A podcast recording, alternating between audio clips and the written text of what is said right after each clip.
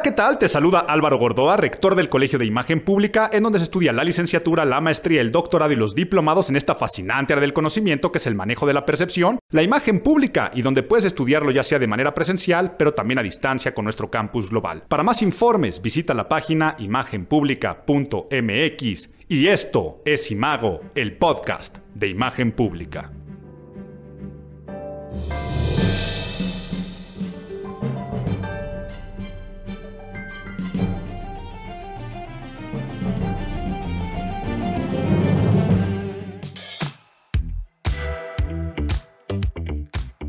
Agosto se nos fue otro mes, un agosto en el que he visto tantas noticias, tantas frases, reflexiones, cosas que soy testigo al asomarme por mi ventana y cada vez que abro un periódico, bueno, ¿quién abre periódicos en estas épocas? Cada vez que abro portales de noticia o que veo en mis redes sociales, en las páginas noticiosas que sigo, algunas noticias que me hacen recordar esa frase de Dalí que dice, de ninguna manera volveré a México, no soporto estar en un país más surrealista que mis pinturas. Es real, ¿eh? Si nunca habías escuchado esto que dijo Dalí, una vez le preguntaron de su experiencia en México, que cómo se le había pasado y su respuesta dijo que ah, le habían preguntado que si regresaría al país y dijo que de ninguna manera regresaba. Por supuesto lo decía en broma, porque no soportaba estar en un país más surrealista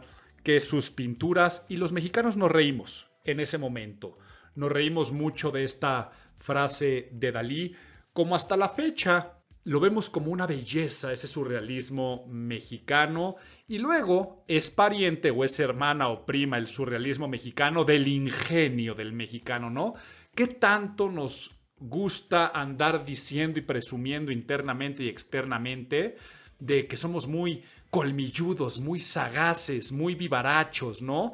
Que si se nos echa a perder la ventanilla del automóvil con un gancho, lo podemos arreglar, un gancho de ropa, todo ese ingenio de compostura a la mexa, que también puede ser el, oh, pues es que mira, le está haciendo falta colmillo, por ahí hay menos fila, por acá te puedes meter, uy, no saben que si tú aquí a la mera hora, pues llegas y dices que tienes menos edad tus hijos, pues pueden entrar sin pagar al otro lugar, no, pues es que tú no te la sabes, o sea, el servicio militar, pues hay toda una forma de poder sacar bola blanca y bola negra, te falta malicia, te falta ingenio, hasta lo vemos en el fútbol llanero, ¿no? El, el deporte colmillo, que siempre Andrés Bustamante tenía por ahí un, personaje que se llamaba Horacio Cascarín, haciendo alusión a Horacio Casarín, y que hablaba del deporte colmillo, ¿no? De la sagacidad del mexicano. Pero ¿por qué estoy empezando de esta forma? Porque la realidad es que ese surrealismo, ese ingenio, eso que a veces pensamos que nos da mucha chispa, mucho folclore,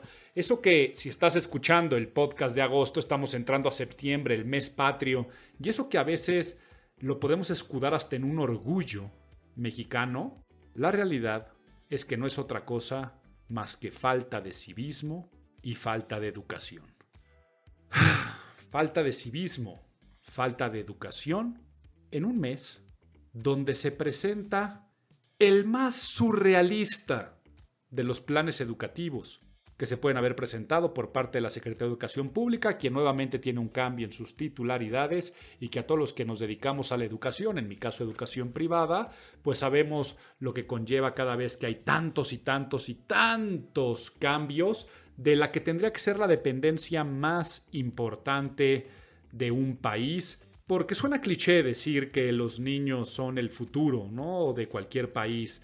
Suena cliché porque es una realidad, o sea, se ha repetido tanto porque el reflejo educativo, social, es finalmente un reflejo del éxito, el avance, el progreso de un país. No por nada, los países que tienen los mejores sistemas educativos, hablo Japón, hablo Corea del Sur, pues tú ves cómo les va en temas de economías, de ciencias, de muchas, muchísimas otras cosas. Pero las comparativas siempre son desagradables.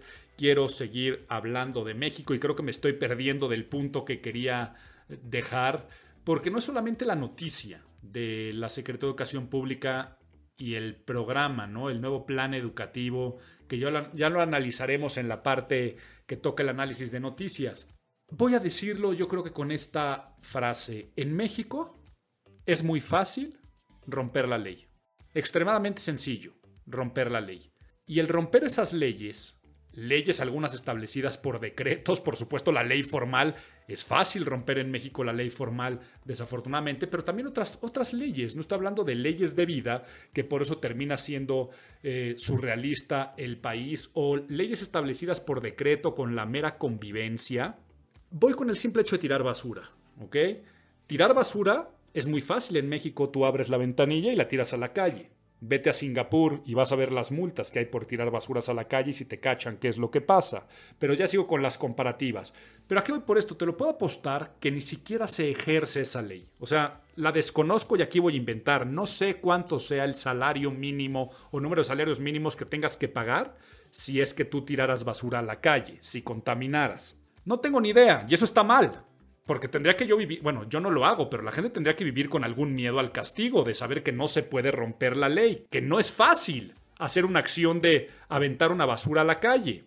Pero entonces viene la situación de que si lo haces no pasa nada, pero luego imagínate que un policía te ve, tal vez el policía sabe que te tendría que multar, pero ¿qué policía es el que tiene las facultades de multarte para eso? Va a ser muy complicado y va a ser muy difícil que te vayan a cachar, pero si te cachara el policía con las facultades, te lo apuesto que es extremadamente difícil que te multe. Todo el proceso. Y es que es al punto al que quiero llegar. Si es fácil romper la ley es porque todo lo demás es complicado. Hay un libro de Greg eh, McCune que se llama Effortless, sin esfuerzo. Es el mismo autor de Esencialismo, ¿no? Pero la gente y nuestro cerebro tiene preferencia a lo fácil, a lo sencillo a la ley del menor esfuerzo. Y eso en todo el mundo, ¿eh? Es humano y es natural. Entonces, pagar impuestos en México es extremadamente complejo. El proceso, el SAT, lo hace muy tedioso, nadie le entiende, o bueno, más bien mucha gente no le entiende.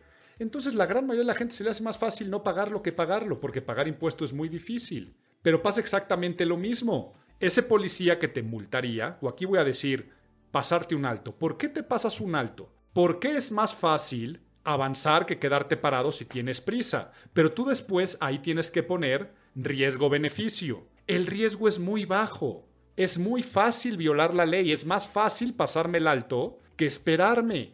Porque además si me parara un policía, va a ser mucho más fácil darle una mordida que hacer todo el proceso de la multa que me lleven a no sé dónde, cuando tendría que ser tan sencillo como que tus placas en automático el semáforo y después cuando hacer el siguiente trámite te van a decir no se puede porque violaste la ley y pasarte un alto te costó quién sabe cuántos miles de pesos y no lo volverías a hacer.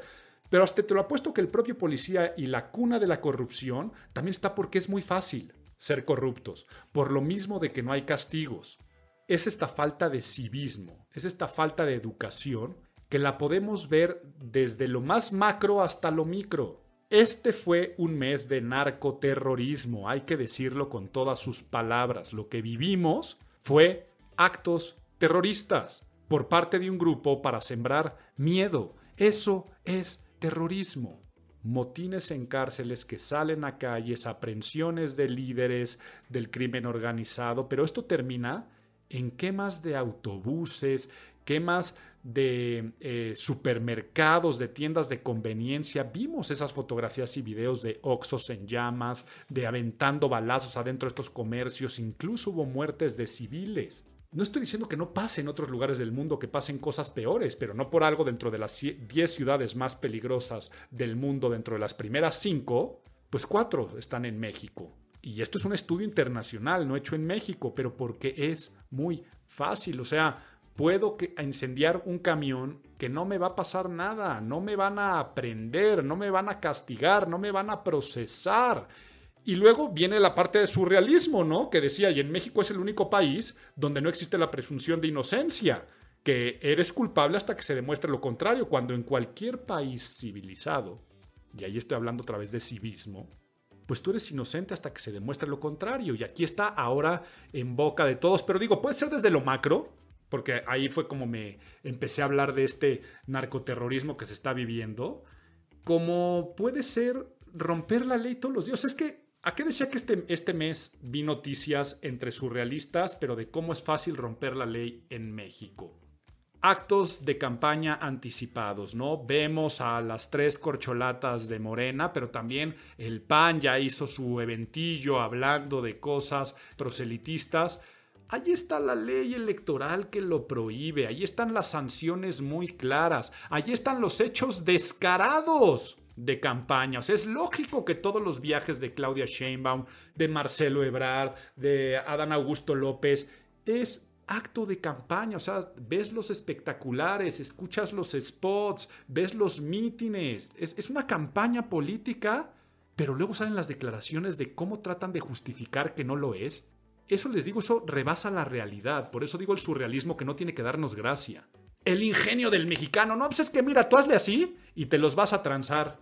Y eso puede ser como yo todos los días les digo que me asomo a la ventana, enfrente del colegio de imagen pública están los letreros de no estacionarse, enormes, en la banqueta de enfrente y en ferrocarril de Cuernavaca.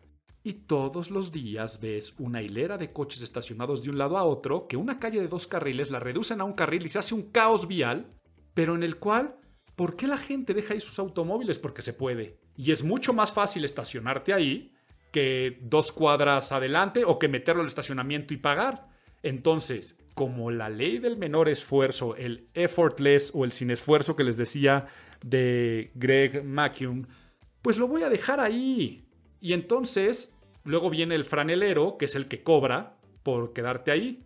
Porque la calle es de todos, pero está prohibido, pero también no te puedes estacionar porque yo ya me apañé esta banqueta que aunque está prohibido apañártela. Entonces, ahí enfrente hay, hay franeleros, porque es mucho más fácil hacer eso que chambearle en otra cosa o pongo mi propio local de estacionamiento. Sé que aquí me estoy viendo utópico porque no toda la gente puede, correcto.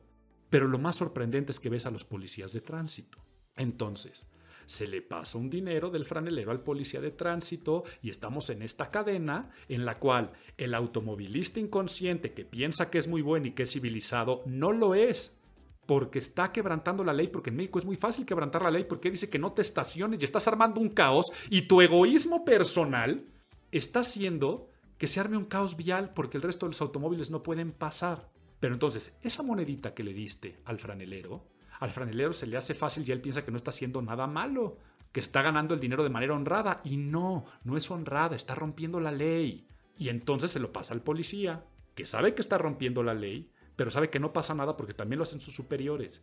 Y así nos vamos para arriba y para arriba hasta que se queman oxos y se balean ciudadanos.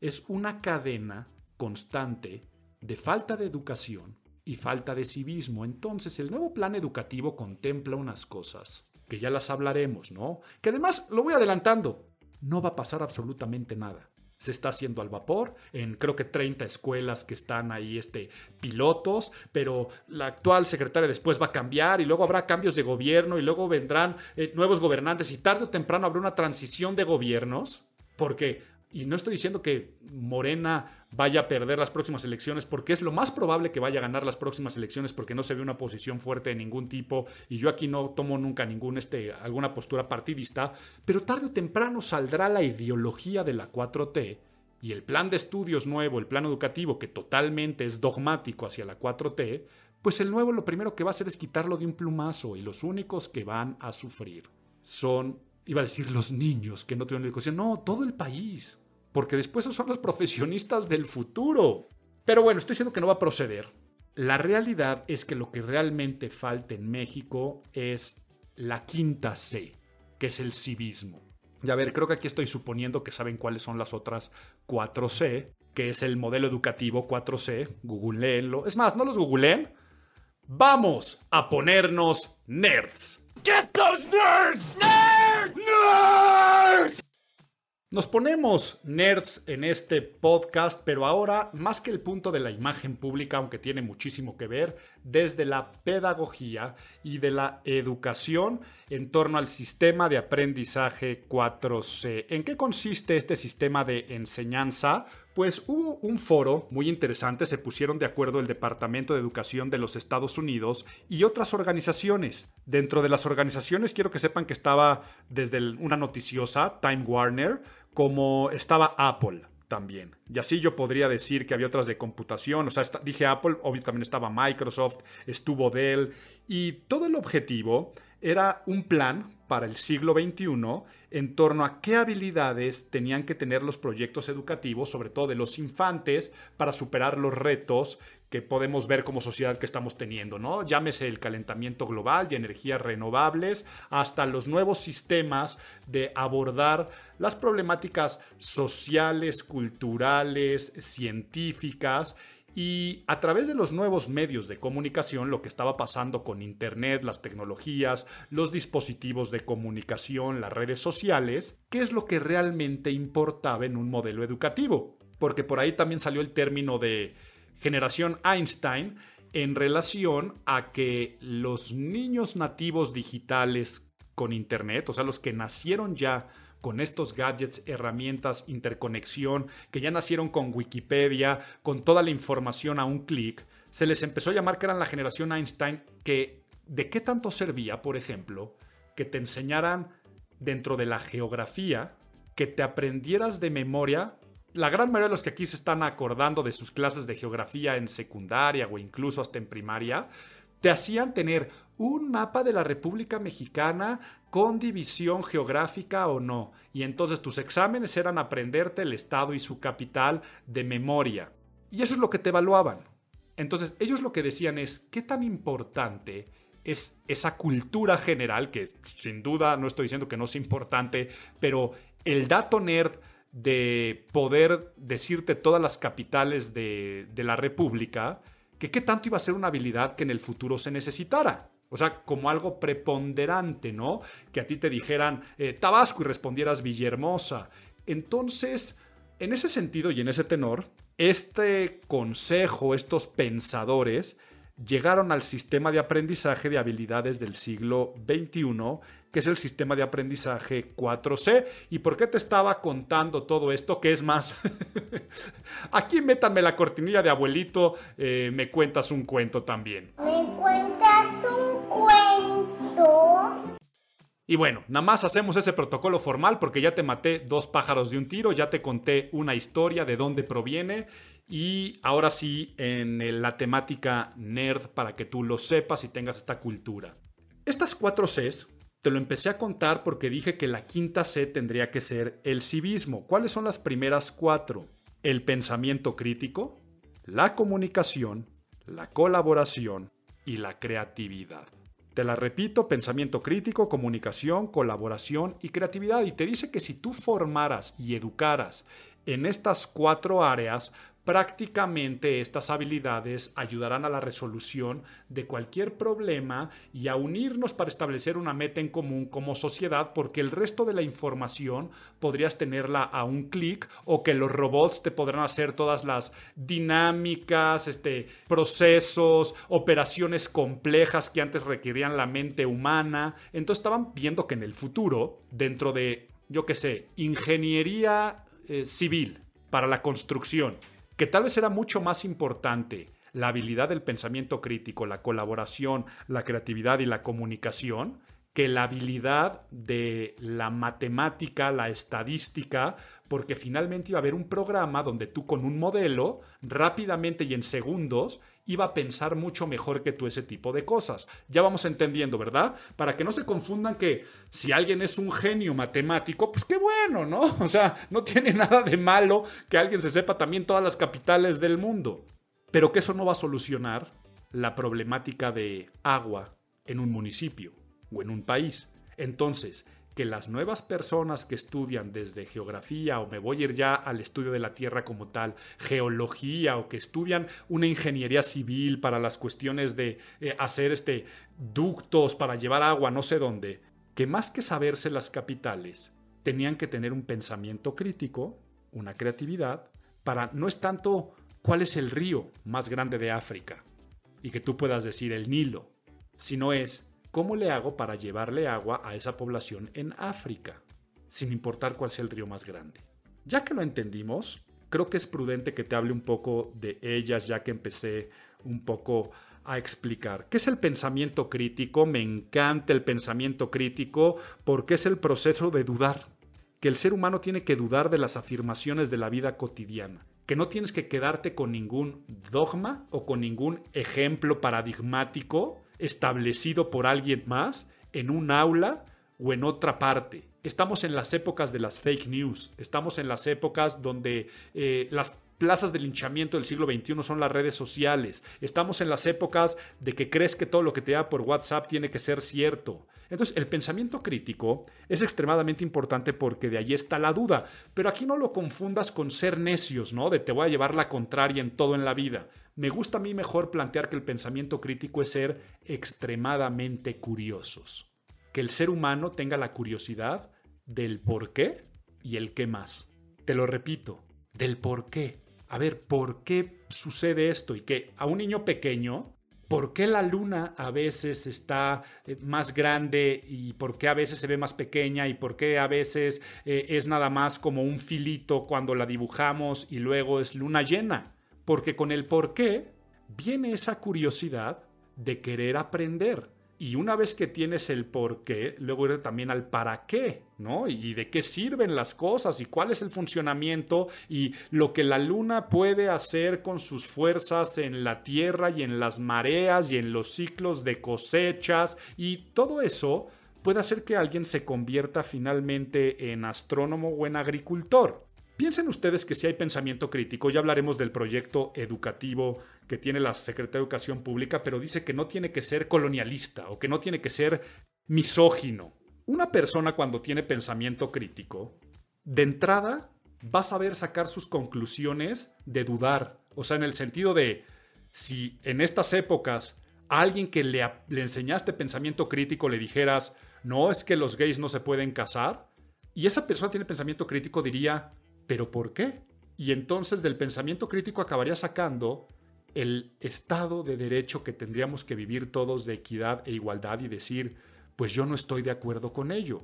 Entonces, por más que llegue una persona que sea homofóbica y diga ese tipo de situaciones, podría sacar su propia conclusión si es que tiene pensamiento crítico. Nos estamos dando cuenta de la importancia del pensamiento crítico. El pensamiento crítico es un punto de vista extremadamente práctico, o sea, es un proceso mental de cómo usas el conocimiento y tu inteligencia para llegar de forma efectiva a la postura más razonable y justificada sobre un tema, ¿ok? Entonces, por eso es extremadamente bello el pensamiento crítico. Hagan muy curiosos, muy curiosas a las personas que ustedes están formando y están educando, pero también a sus equipos de trabajo. Que piensen siempre en el cómo sí en vez de en el no. El segundo punto es fundamental, pero bueno, entonces el pensamiento crítico es, no hay agua en este poblado, ¿por qué no hay agua? ¿Y cómo le puedo hacer para que llegue agua? Y del por qué, por qué, por qué, los niños, todos sabemos que llegan a esa edad de pensamiento crítico natural, que es donde preguntan, ¿y por qué? ¿Y por qué? ¿Y por qué? Nunca se los quiten. Nunca les digan, ah, ya cállate, ya me desesperaste, porque así son las cosas. Sino, utilicen la mayéutica. La mayéutica, esta técnica socrática, si algún niño les pregunta por qué el cielo es azul, tú le respondes por qué crees que es azul. Y entonces el niño empezará a sacar conclusiones y si no, terminas al punto de decir vamos a investigarlo y que tú tengas la curiosidad de enseñarle cómo investigar. Pensamiento crítico. Segunda, comunicación. La comunicación, que es esa habilidad personal para establecer relaciones interpersonales y que satisface la necesidad humana de informar informarnos, de agruparnos para conseguir metas en común y la de establecer relaciones sociales, esas son las necesidades que satisface la comunicación, es la mejor forma de ponerte de acuerdo. La comunicación puede ser base desde la empatía, pero también de la negociación y de la siguiente C, que va a ser la colaboración. Pero estoy hablando de la comunicación, es enseñarte a expresar, a expresar tus ideas con asertividad y también enseñarte a cuándo no expresarlas, cuándo hay que ser pasivos, eh, incluso cuando hay que ser un poco agresivos y no me confundan. Estoy hablando de asertividad, agresividad es cuando tengo que ser extremadamente directo con algo, cuando tengo que pasarlo por un filtro más connotativo y no tan denotativo, o cuando tengo que ser pasivo. Pero el simple hecho de enseñar a hablar en público, el propio uso del lenguaje, hasta la misma redacción. No quiero ponerme purista con la ortografía, pero una redacción creativa, saber transmitir tus ideas, te va a ayudar desde para saberte vender hasta para saber parlamentar. Capacítense y capaciten a los demás en el uso de la palabra y cómo hacerse saber. El siguiente punto es la colaboración, ¿ok? La colaboración, ah, pero bueno, Creo que estaba omitiendo lo de cómo tendría que ser entonces un modelo educativo. Un modelo educativo tendría que estar basado en las competencias del pensamiento crítico y en el de la comunicación. Los estudiantes deberían de ser capaces de analizar la cantidad de información que hay al día de hoy, porque eso también es comunicación. Entonces, por eso la importancia de la comunicación relacionada con la lectura, con la semántica, el cuestionamiento de las fuentes de información y cómo aprovecho los medios de comunicación, porque esto también tiene que ver la formación en comunicación, y cómo aprovecho las tecnologías de comunicación en todos los aspectos de mi vida. Entonces, la educación en comunicación no es nada más aprender a hablar en público o saber redactar, como empecé diciendo. No, es saber que al día de hoy cuentas con muchas estrategias que si tú dices achú en un lugar, en el otro lado del mundo en instantáneo te están contestando salud. Entonces, todo eso que hace al mundo tan pequeño, tan interconectado, puede generar grandes vicios en la comunicación. Y tendría que ser todo lo contrario. ¿Cómo aprovechar para que esta comunicación una y construya? Colaboración. A ver, yo creo que hace un rato mencioné a Wikipedia. El mejor ejemplo de colaboración social puede ser esta gran fuente de conocimiento donde todos le metemos la mano, que nos interconecta como mundo y habla de los beneficios del trabajo colaborativo. Créanme que Wikipedia lo damos por hecho, pero es el gran ejemplo de colaboración, de cosas buenas que pueden pasar en esta sociedad cuando hay también, claro, que un equipo que revisa fuentes y revisa que lo que allá aparezca sea lo más cercano a lo que le llamamos y consideramos la verdad, ¿no? Entonces, esta cultura de colaboración que podemos ver en Wikipedia no es otra cosa más que una habilidad para ponernos de acuerdo como sociedad en tener resultados significativos y eficaces y en el cual sabemos que unidos somos más fuertes y que mis habilidades se complementan con las tuyas. Hablaba de cómo llevar agua a un lugar.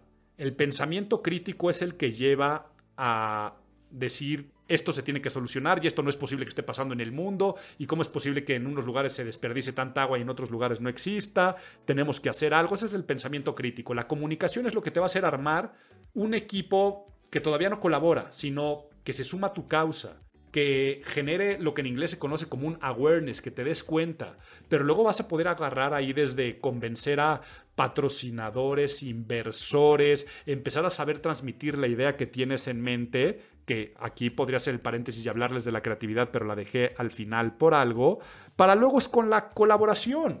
Porque ahí sí va a entrar la persona que estudió ingeniería, y ahí sí va a entrar la persona que estudió geología, y ahí sí va a encontrar eh, y va a colaborar el que tiene una organización no gubernamental.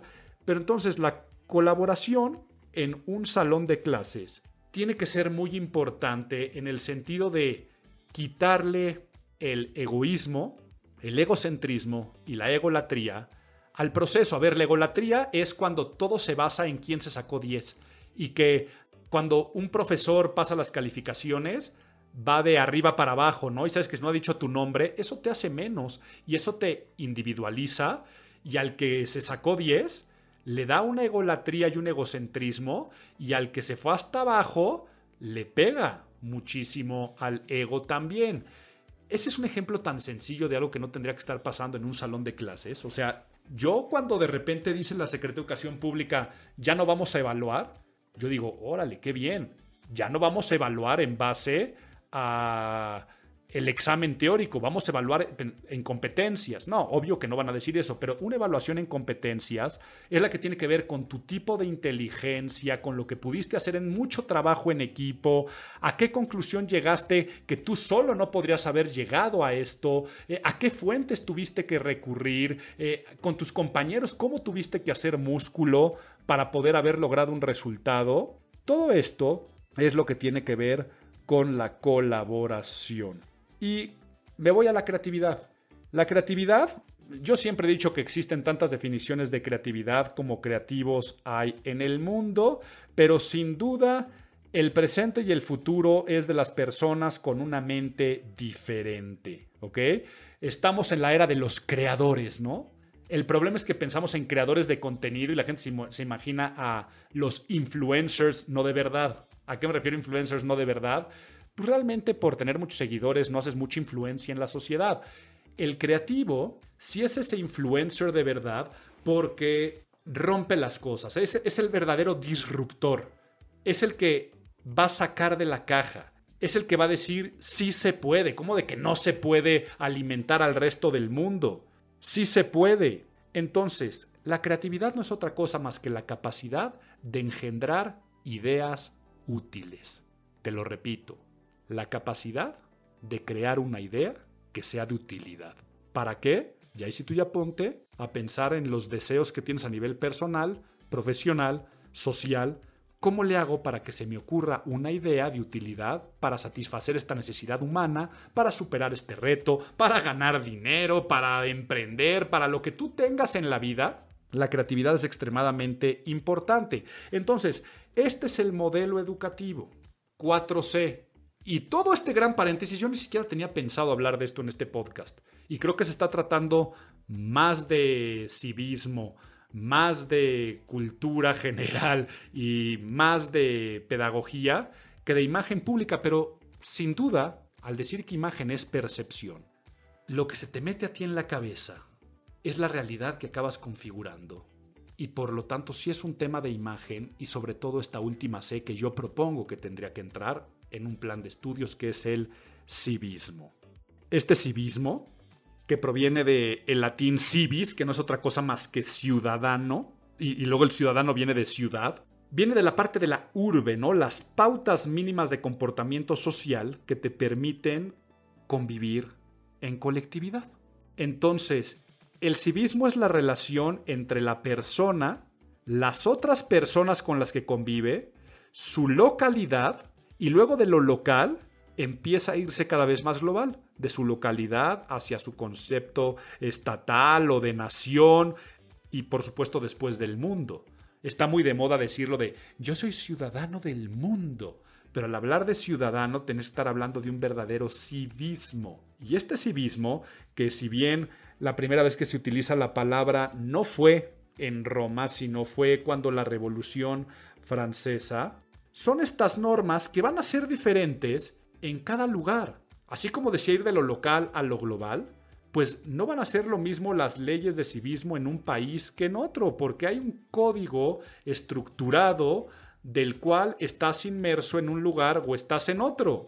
El problema es a dónde hemos llegado en educación cívica en México. A ver, yo te lo pregunto a ti. ¿Recuerdas tus clases de civismo? ¿Tuviste clases de civismo? ¿Alguien te ha dado educación cívica? ¿O de lo único que te acuerdas es de algo que todos los lunes hacías que se llamaba el acto cívico? Y el acto cívico eran honores a la bandera. ¿Qué civismo te estaba dando eso? ¿Dónde está esta otra parte donde... Eh, ¿Cuántas clichés? ¿Hablamos de clichés? El respeto al derecho ajeno es la paz, Benito Juárez, y que tanto también encanta citar en este país. ¿Dónde está ese verdadero respeto a los derechos ajenos? ¿Dónde está el no me voy a meter en la fila? Porque no me gusta que me lo hicieran a mí. Ok, no me van a castigar. No va a haber ninguna ley establecida por un decreto que me van a meter a la cárcel o me van a, a cobrar un dinero extra. Pero se te hace mucho más fácil meterte. Y luego así podríamos eh, hablar, ¿no? De lo que les contaba de estarte estacionando o de tirar basura, pero podemos llevarlo a cualquier punto de respeto, pero no solamente de eso, de que se empiece la gente a acostumbrar que así son las normas. O sea, yo pongo un ejemplo que yo como conductor de la Ciudad de México, en la Ciudad de México, porque no sé dónde me estás escuchando, eh, está todo este sistema de tax que yo sé que en muchos lugares del mundo eh, y de México existen, para, en México es muy común para subirte a los segundos pisos, pero también puedo hablar de los proyectos carreteros. De todas, todas hay gente que se mete al carril de los segundos pisos sabiendo que no trae tag, porque después te avienta adentro cuando te dice no tienes saldo, no tenías tag, sin tag, te avienta, pero eso de que te avienta es gente que se ganó cinco coches de una fila que se estaba haciendo. O de todas, todas ves en las carreteras gente que se metió en la de tag cuando no trae tag. Y entonces hacen toda una fila para pagar. De entrada, el simple hecho de que tengamos que tener casetas ya muestra una, parta, una, muestra de incivilización. No estoy. Álvaro, es que hay peajes en muchísimas partes del mundo, en los países más civilizados. No, no estoy diciendo eso, pero en esos países civilizados, los automóviles no se paran. O sea, pasas por lectores a la velocidad en la que vas en una autopista y empiezan a ver unos flashazos y unos sistemas y unos radares que detectan cuál es el automóvil. Oye, ¿y qué pasa si tú te metes y no traías el cachivache ese o la estampa? Porque nosotros es hasta por placa. O sea, tú, tú ya lo tienes en la placa. Ah, ¿qué pasa si te metiste? Pues sí, pagas 200 dólares, 500 dólares, depende cuánto hayas decidido circular. Por eso la gente no se mete si es que no trae el tag. Ahora, es muy difícil que en México podamos llegar a eso por cómo se va encadenando la incultura una tras otra y una tras otra. Y vámonos al análisis noticioso del mes.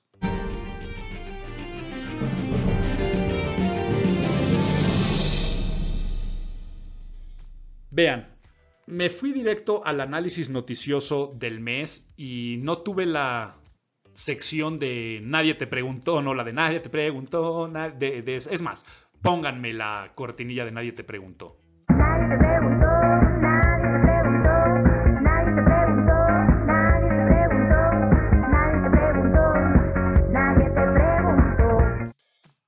Se las dejo ahí nada más para que no le extrañen. Y es que me acabo de dar cuenta que evidentemente nadie me preguntó esta diatriba o este rant que me solté hablando en torno del civismo del cual no iba a hablar en este podcast, pero que a su vez creo que te dejé consejos, creo que te dejé muchos tips y esos tips son tan sencillos como estás en la mejor edad para cultivar el pensamiento crítico, la comunicación, la colaboración, la creatividad y el civismo. Ese sería el tip que yo te empezaría a dar. Y luego, si tienes la responsabilidad, porque no te quiero decir la fortuna, porque es un privilegio poder tener en tus manos el poder de formar a alguien que apenas está entendiendo cómo funciona este mundo. Entonces, si te dedicas a la docencia, si eh, haces algún tipo de mentoría y por supuesto, si eres papá, mamá, tío, abuelo, y en la escuela no le van a dar nada de este tipo de cosas, no te preocupes tanto por si el niño o la niña hace la tarea o no la hace. Créeme, no te preocupes tanto si reprobó un año escolar. No te preocupes si en la boleta de calificaciones, en esa geografía, este, de repente vino un 6. Preocúpate que mientras estén en casa, que los fines de semana, vivan en un marco de pensamiento crítico y sé el primero que no creas que tiene la razón. Olvídate también de cualquier dogma impuesto por cuestiones políticas, religiosas, socioculturales, porque así lo hacían tus papás, así lo hacían tus abuelos. Es que cómo es posible, es, eso va en contra de la naturaleza, ¿no? Hablando de muchos temas, siempre hay alguien que habla en temas de derechos reproductivos, de igualdad de género, siempre hay alguien que habla en temas de evolución, experimentación en laboratorios, que, eh, genética, siempre hay alguien que va a decir cosas como, eso es en contra de la naturaleza. Híjole, este Yuval no Harari, si no saben quién es, por favor, es uno de los grandes pensadores de estos tiempos. Una vez yo escuché una entrevista con él que dijo una de las frases más lapidarias que a mí me cambió el mundo y el pensamiento crítico, y dijo, si existes porque es natural, si se puede es porque es natural. No, pero es que Dios no creó así a las cosas, decir, si Dios no hubiera creado así las cosas, esto sería imposible si es que crees en Dios, además dice Nuballo Harari, ¿no? Este, y si tú crees en Dios es porque es natural creer en Dios, y si no crees en Dios es porque es natural no creer en Dios. Y entonces ya que cualquier cosa que pueda existir va a ser natural. Tú estás todavía en la edad de romper muchos paradigmas mentales, pero no dejes que otro se limite a tus creencias fomenta el pensamiento crítico, entonces sería la recomendación que, te doy. Y luego, formen un marco totalmente colaborativo. Desde la familia puedes empezar a colaborar, pero que colaboren a nivel social. Enséñalos a manejar los medios de comunicación, a entenderlos, a leer fuentes, pero también expresarse. Sé muy puntual con los temas, explicativos. Me refiero a que si tienes un chat interno familiar o a nivel social que se fomente una buena comunicación, que siempre se comuniquen para la resolución de conflictos, que no dejen las cosas sin hablar. Comunicación, colaboración, luego la parte de la creatividad. Siempre saquen ideas útiles. Cuando vean una noticia que puede ser, aunque sea utópico, ¿eh? ¿A qué me refiero que aunque sea utópico? Imagínate que está la guerra de Rusia y Ucrania y aunque sea utópico, poder decir cómo se podrían poner de acuerdo entre estas dos naciones. A ver qué te responde un niño de 8 años, pero a ver qué te responde alguien de 30, a ver qué te responden tus mejores amigos.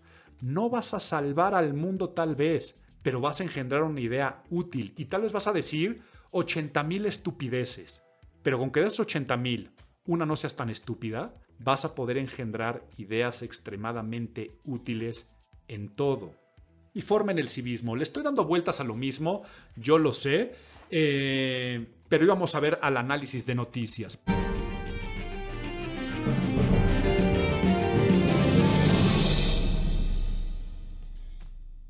La declaración de el plan de estudios nuevo o el plan educativo de la SEP se presenta como un plan anticolonialista, porque dicen que el actual programa apoya a un modelo, y por favor escucha las palabras, eurocéntrico, patriarcal y científico.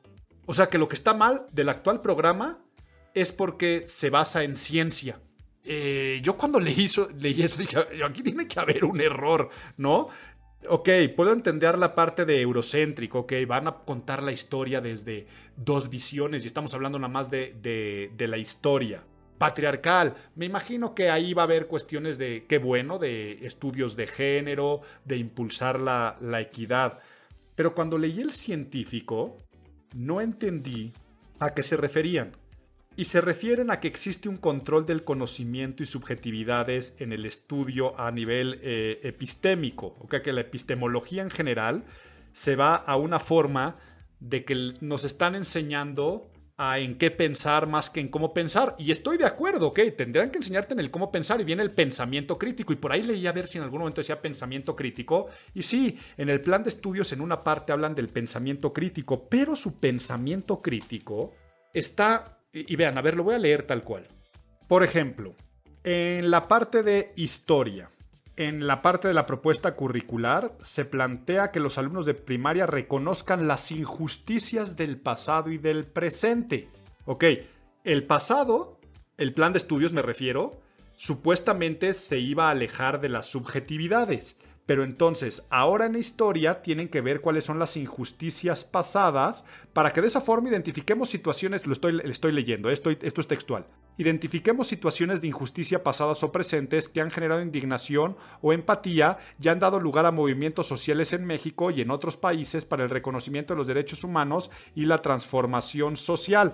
Por lo tanto, para este tipo de cosas, lo que se propone es que los maestros, y vuelvo a citar, orienten en el trabajo con este tipo de preguntas. ¿Qué partido político es responsable de esta obra o de la autorización de las mismas? ¿Eso fue parte de sus propuestas de campaña? ¿Qué tan satisfecha está la población con esta transformación? ¿En qué condiciones está actualmente esta obra o transformación? O sea, que si te preguntan ahorita sobre el tren Maya o que si te preguntan acerca sobre el aeropuerto Felipe Ángeles o la refinería de Dos Bocas, que tú como maestro tengas que andar orientando acerca de esto y luego también qué partido político gobierna en qué región. O sea, ya no es necesario conocer tanto las, las capitales, sino que ahora en geografía, en geografía lo que tienen que ver también es qué gobierno eh, está y estuvo en cualquier municipio.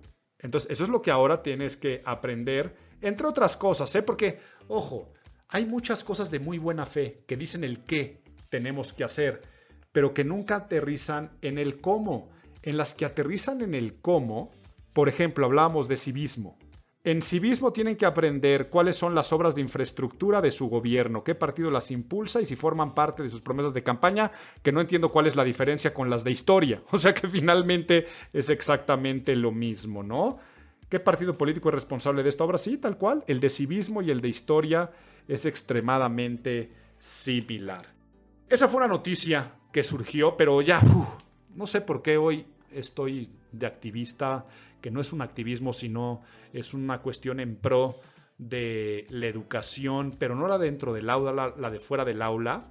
Hubo otra noticia que hablaba de este surrealismo y es esta noticia de la nueva muestra de amor que le estamos dando a los artistas en este país, a estos artistas internacionales que nos visitan. Vuelen, doctores simis, al escenario. Antes te aventaba una bandera, un sombrero de charro, eh, eh, una playera de la selección mexicana. Ahora Lady Gaga, ¡pum!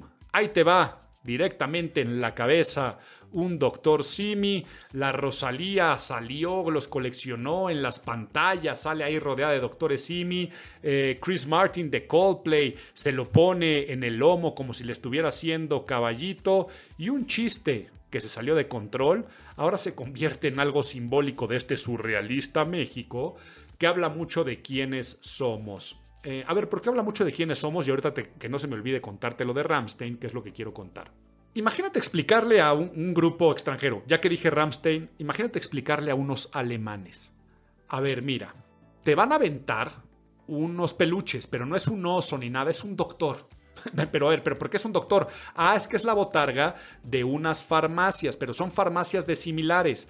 No es de patente, ¿eh? o sea, no te venden medicinas de patente como tampoco eh, genérico intercambiable, no, es algo similar. O sea, lo mismo, pero no es igual, pero es una forma como te lo venden, pero no es el medicamento real que está autorizado por la COFEPRIS para el tratamiento de esa enfermedad porque no es la molécula, pero a su vez sí están autorizados por la COFEPRIS porque sí pueden vender ese tipo de medicamentos porque son como si fueran éticos, pero son más bien OTCs, o sea, over the counter. Pero no sé, o sea, es una farmacia, pero es muy popular. Eh, de hecho, las clínicas que más gente atienden en el país eh, son esas clínicas y son privadas porque la gente paga, pero son muy baratas y allá hay, un, hay doctores, que la gran mayoría son estudiantes, o sea, no son doctores, pero, pero sí pueden dar consulta en esos consultorios porque es una farmacia similar y entonces ellos también son doctores, o sea, sí son, pero no son doctores. Pero creo que te estoy haciendo el cuento largo, este, agrupación Ramstein. Eh, te van a aventar ese peluchito eh, no es una ofensa, o sea, es, es una muestra de amor. Es divertido, a ver, pero ¿cómo te explico a ver por qué es divertido? Es que esas botargas bailan en la calle. Sí, sí, sí, o sea, bailan, ponen músicas, cumbias y bailan disfrazadas.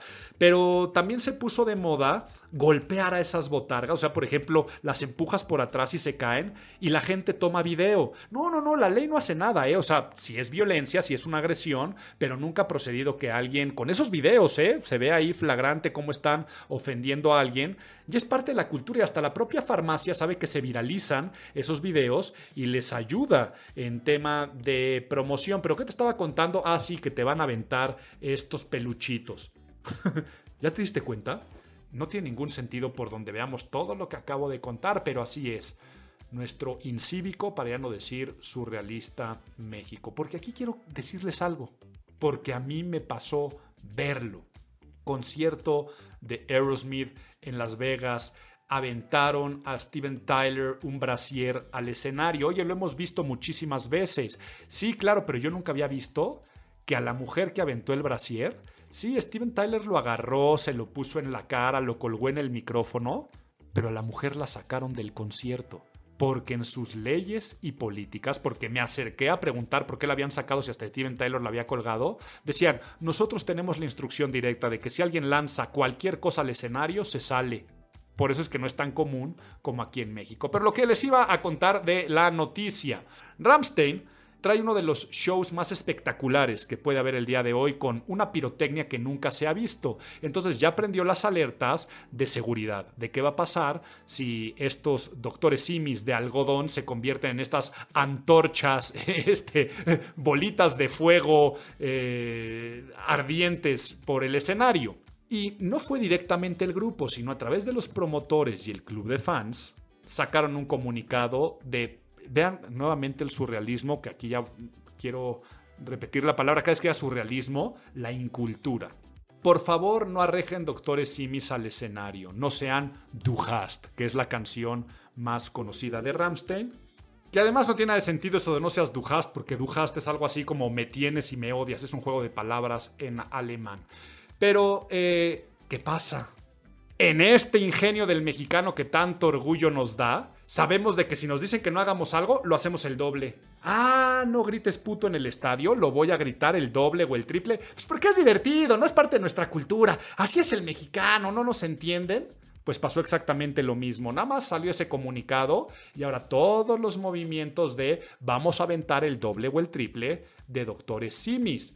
Pero esto ya prendió algunas alertas tanto en los promotores y en el grupo que dijeron entonces no vamos a llevar todo nuestro show de pirotecnia, a menos que me aseguren que no van a entrar estos personajitos. Entonces ahora la productora y la promotora y los de seguridad van a tener que hacer cateos especiales, pero vean eso, no buscando armas, sino que ahora van a andar buscando doctores simis. Y para acabar de hablar de nuestra incultura, en la supuesta cuenta del doctor Simi, o sea, una cuenta que es la del doctor Simi, él dice, amigos de Ramstein, me invitaron, ahí nos veremos. Y la foto es una botarga del doctor Simi vestida de bombero, con una cubeta llena de peluchitos del doctor Simi y una banda en la cabeza que dice Du hast. A ver, si yo fuera quien maneja la comunicación mercadotecnia del doctor Simi, también lo hubiera hecho, ¿eh? Pues ¿por qué? Porque es fácil. ¿Y por qué? Porque a mí me trae ganancias, me trae ventas, me trae awareness. Imagínate la cantidad de peluchitos que están vendiendo en estas épocas en esa farmacia. Entonces, pues no está prohibido lo que estoy haciendo, está permitido. Y aunque estuviera prohibido, pues yo qué? Yo no tengo nada que ver. Es como los de la Asociación Nacional del Rifle en Estados Unidos. Pues nosotros vendemos rifles y los promovemos, nosotros no los disparamos. La ley lo permite. Entonces, esta noticia también da mucho de reflexionar de lo que hemos hablado. Tenía otras, pero yo creo que ya mejor llegamos al fin de este podcast de agosto, altamente pedagógico, cívico, educativo en el sentido de la palabra, en el sentido de que tenemos que tener un marco de conocer un poco más sobre nuestras acciones y de cuáles son las habilidades educativas del siglo XXI. Y te voy a dejar un pilón que lo fácil sería dejarte el pilón del libro sin esfuerzo o los libros de Harari donde también eh, reflexionamos un poco o que te metieras a ver algunos temas bien interesantes, algunos hay un documental en torno al civismo y la urbanidad. Podría inclusive dejarte el manual de urbanidad de Carreño. Ay, un día te voy a contar la historia, pero no me pierdo. Te voy a recomendar una serie, pero qué bueno que nos dan pilón. Que vuelva, que vuelva el pilón. Que vuelva, que vuelva el pilón. El gusto gratuito, el detalle bonito, la costumbre que alegra el corazón.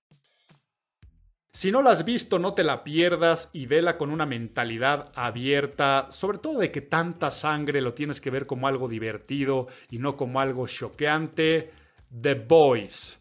Eh, los chicos, ¿no? Este, de hecho, en español creo que me imagino que también se llamará The Boys, esta serie de Amazon Prime que habla de superhéroes, pero superhéroes en una vida más realista. ¿Qué pasaría si los superpoderes de alguien realmente existieran en el contexto cívico que tenemos al día de hoy, de medios de comunicación, de problemáticas sociales, raciales, dentro del mundo? Seguramente, a mí siempre me pasaba, yo cuando veía películas de Marvel y yo decía, la cantidad de muertes de civiles, porque sí es muy fácil que llega Hulk y avienta un coche, pero yo siempre digo, oye, ¿y ese pobre güey qué culpa tenía, no? Ese coche estaba ahí estacionado, eh, el seguro lo va a pagar o quién lo pagaría. Pues bueno, esas, esas cuestiones son las que responde The Voice, pero ¿cómo también reflexionamos de que si tuviéramos superpoderes, es esa parte que decimos yo los utilizaría para hacer el bien. Sería un superhéroe, un supervillano, y cómo los superhéroes seríamos los principales villanos a nivel social, cómo ese egoísmo personal ganaría al carácter social, y cómo hay personas que son más cívicas y quieren cambiar al mundo y ya no se puede. O sea, porque estás luchando contra unos poderes más, más, más añejos. Entonces yo creo que es una crítica muy severa a lo que está pasando el día de hoy, sobre todo Estados Unidos, ¿no? Es evidente que el personaje de Homelander está basado en Donald Trump y tú puedes ver muchas cosas que han pasado en el mundo reciente, la golpizas de policías y muerte a, a, un afroamericano, este, todo eso te lo empiezan a retratar desde el punto de vista de un universo donde los superpoderes existen y los superhéroes son reales. Entonces no te la pierdas porque además yo lo estoy disfrutando, porque es son estas mezclas de eh, drama, comedia, que están muy muy de moda, con una excelente producción, seas o no fan de las películas y series de superhéroes, te la recomiendo mucho sobre todo el punto desde crítica social y esto fue el podcast de imagen pública. Disfruta septiembre y si eres mexicano, qué mejor mes para reflexionar sobre el concepto del civismo y de lo que realmente tendría que enorgullecernos de este país. Mi nombre es Álvaro Gordoa y nos estamos escuchando.